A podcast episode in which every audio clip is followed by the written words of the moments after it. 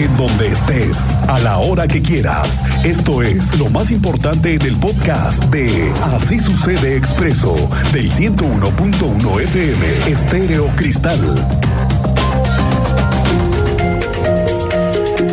Mucha atención para todos aquellos habitantes y usuarios del transporte público para la zona de la pradera, Cibatá, Saquia, toda esa megazona que ha detonado muchísimo todo lo que hay alrededor de Cibatá, porque se viene la siguiente etapa de reordenar el transporte público. Se van a modificar rutas ¿eh? a partir de este sábado y la última vez que lo hicieron, que fue en Corregidora, recordemos que hubo muchas quejas. Hoy, después de varios meses, todo parece que ya funciona mejor, pero la nueva zona de Cibatá se viene con cambios en las rutas y frecuencias. ¿Cómo le van a hacer? Tú sabes más de esto, Andrea Martínez. Bienvenida, buenas tardes. ¿Qué tal, Miguel Ángel? Muy buenas tardes y también a toda la audiencia. Pues así es, ya llegaron las camionetas tipo van para el sistema de transporte público Crobús, las cuales, bueno, se implementarán a partir de este sábado 17 de diciembre con motivo del inicio de la segunda etapa del programa de estandarización de frecuencias para la zona de la pradera. Y Cibata, así lo confirmó el director del Instituto Queretano de Transporte, Gerardo Juanalo Santos, quien bueno, precisó que serán entre 6 y 10 camionetas tipo van con capacidad para 30 pasajeros que entrarán en operación para cubrir tres nuevas rutas que se abrirán para tener cobertura hacia Cibata, Saquia y también hacia el campus aeropuerto de la Universidad Autónoma de Querétaro. Además, bueno, adelantó que las tarifas en estas camionetas, tanto general como para usuarios preferentes, se mantendrá igual en 11 y 2 pesos respectivamente, pero muy importante, no se aceptará pago en efectivo, pues están diseñadas exclusivamente para que se utilice el sistema de prepago. Escuchamos esta información que nos daba a conocer el día de hoy el director del Instituto Queretano de Transporte. Se están contemplando tres rutas, eh, ya cubrirlas con estas camionetas, son totalmente compatibles este, con el sistema de prepago. Estas camionetas exclusivamente están diseñadas para que se utilice el sistema de prepago, es decir, no, no van a aceptar este, este efectivo de parte del operador. Y eh, son camionetas nuevas que nos van a permitir mejorar mucho la calidad en el servicio, los tiempos de traslado y sobre todo ampliar mucho las, las coberturas para estas colonias que acabo de mencionar. Y bueno, también Juan Alos Santos eh, pues detalló que la segunda etapa del programa de estabilización de frecuencias de Crobus que inicia este sábado contempla ampliar de 4 a 7 las rutas en la zona de la pradera y alrededores. Añadió bueno que se fortalecerán las cuatro rutas ya existentes que son las 53, la 24, 133 y 78, además de la creación de estas tres nuevas rutas que ya les mencionábamos y donde, bueno, pues estarán implementando las camionetas tipo van. También recordó que esta segunda etapa contempla la puesta en marcha del nuevo esquema de taxi de ruta con 30 unidades que tendrán una cobertura de la pradera hacia la Alameda y de la pradera hacia Bolaños con un costo de 20 pesos y horarios establecidos.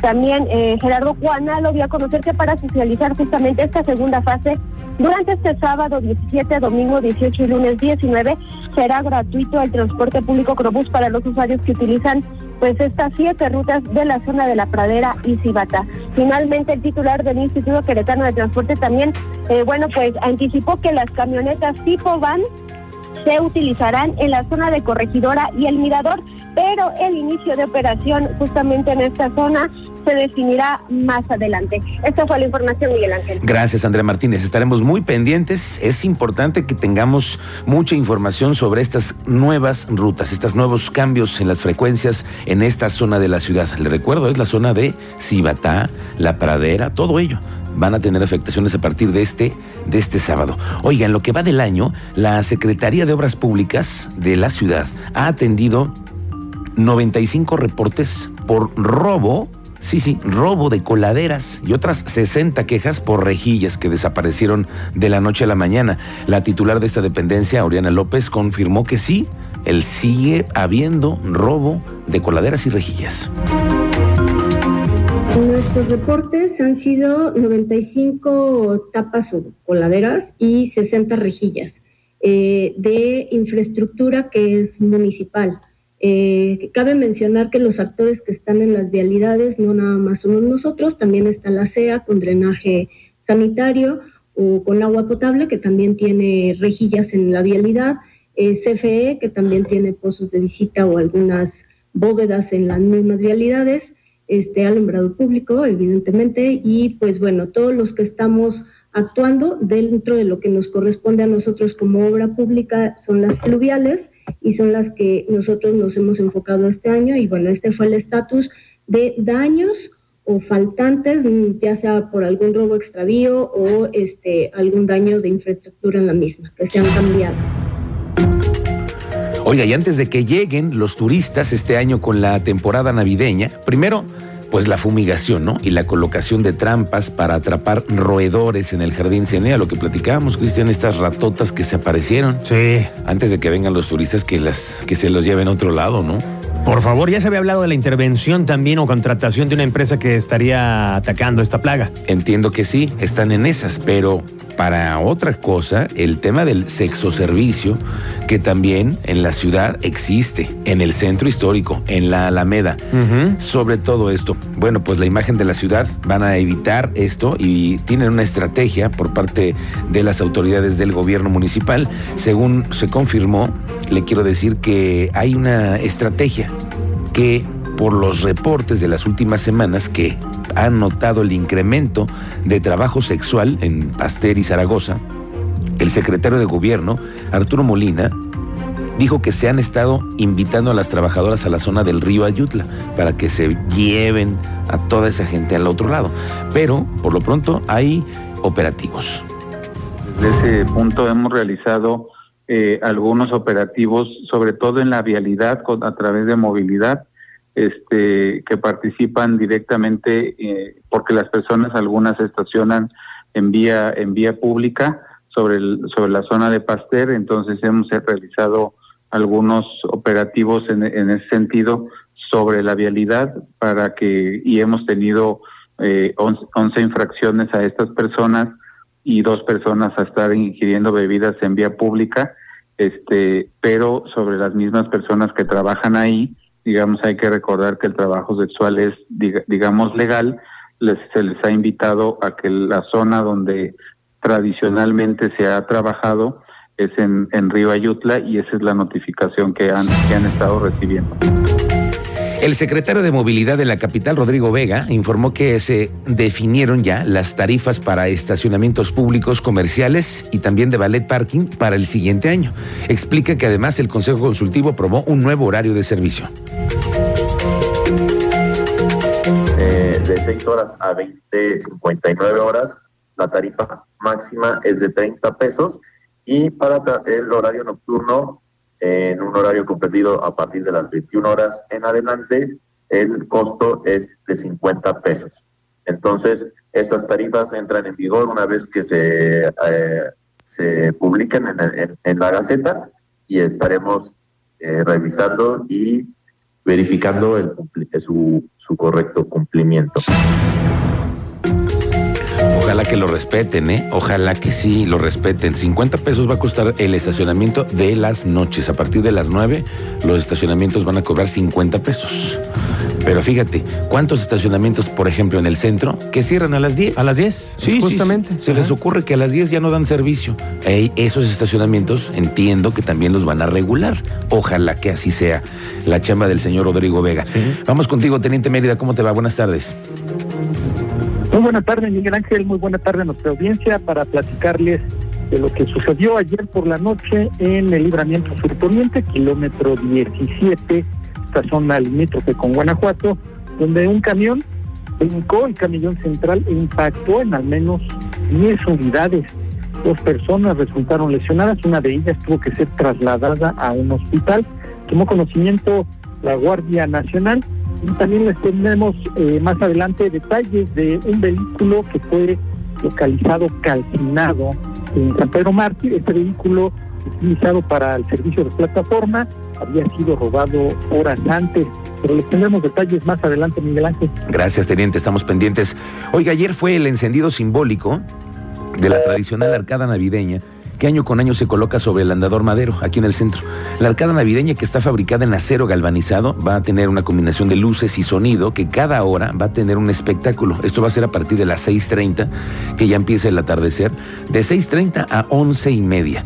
Mide 9 metros de altura, ofrece un espectáculo de luz y sonido de casi 100 mil puntos de LED pixel y tiene la capacidad de programar cada punto de manera independiente. Tiene tecnología de última generación esta arcada navideña va a estar instalada hasta la primera quincena de febrero del 2023. Una de la arcada, que es de 9 metros de alto, es fabricada en acero galvanizado.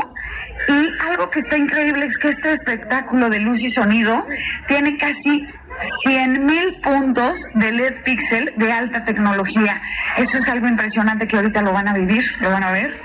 Va a estar funcionando de seis y media a once y media y lo más padre es que esta arcada nos va a llenar de emoción hasta el mes de febrero. Sí, es correcto.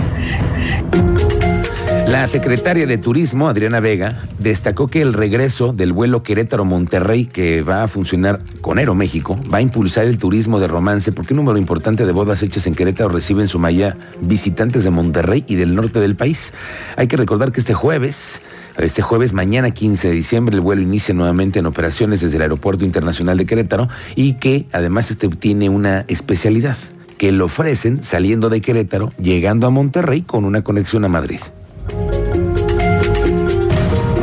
Entonces, esa oportunidad es enorme y termina de como concluir este círculo con el que hemos estado trabajando en Europa y vamos a tener una frecuencia diaria y es a partir del 15 de diciembre. El equipo con el que estamos, este, que todos queremos aventarnos en esa ola, pues es enorme, ¿no? Y obviamente para Querétaro es un, las, por ejemplo, el segmento de bodas, evidentemente es al que le apostamos muchísimo porque el mayor número que recibe es precisamente de Monterrey del Norte. Entonces, imagínate lo que implica para nosotros, no solo para el tema de negocios, sino para el tema de romance. De romance. Hoy se supo que la Secretaría de Desarrollo Social del gobierno de Querétaro va a ejercer un presupuesto arriba de los 500 millones de pesos en el 2023. Con este presupuesto se ampliarán los programas sociales que actualmente ejecuta la Secretaría de Desarrollo Social. Se contempla ampliar la cobertura y la creación de un nuevo programa de microcréditos, ojo, eh, microcréditos el siguiente año, para impulsar proyectos productivos de mujeres en situación de vulnerabilidad. Habla Agustín Dorantes ha venido comentando el gobernador desde hace dos semanas. La propuesta de presupuesto fue una ampliación a los programas sociales.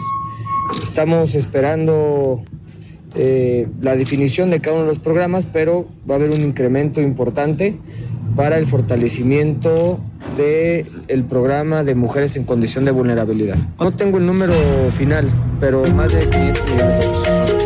Hablando de dineros, el siguiente año la magistrada presidenta del Tribunal Superior de Justicia, Mariela Ponce, informó que el Poder Judicial va a ejercer un presupuesto de 1.224 millones de pesos el año que entra.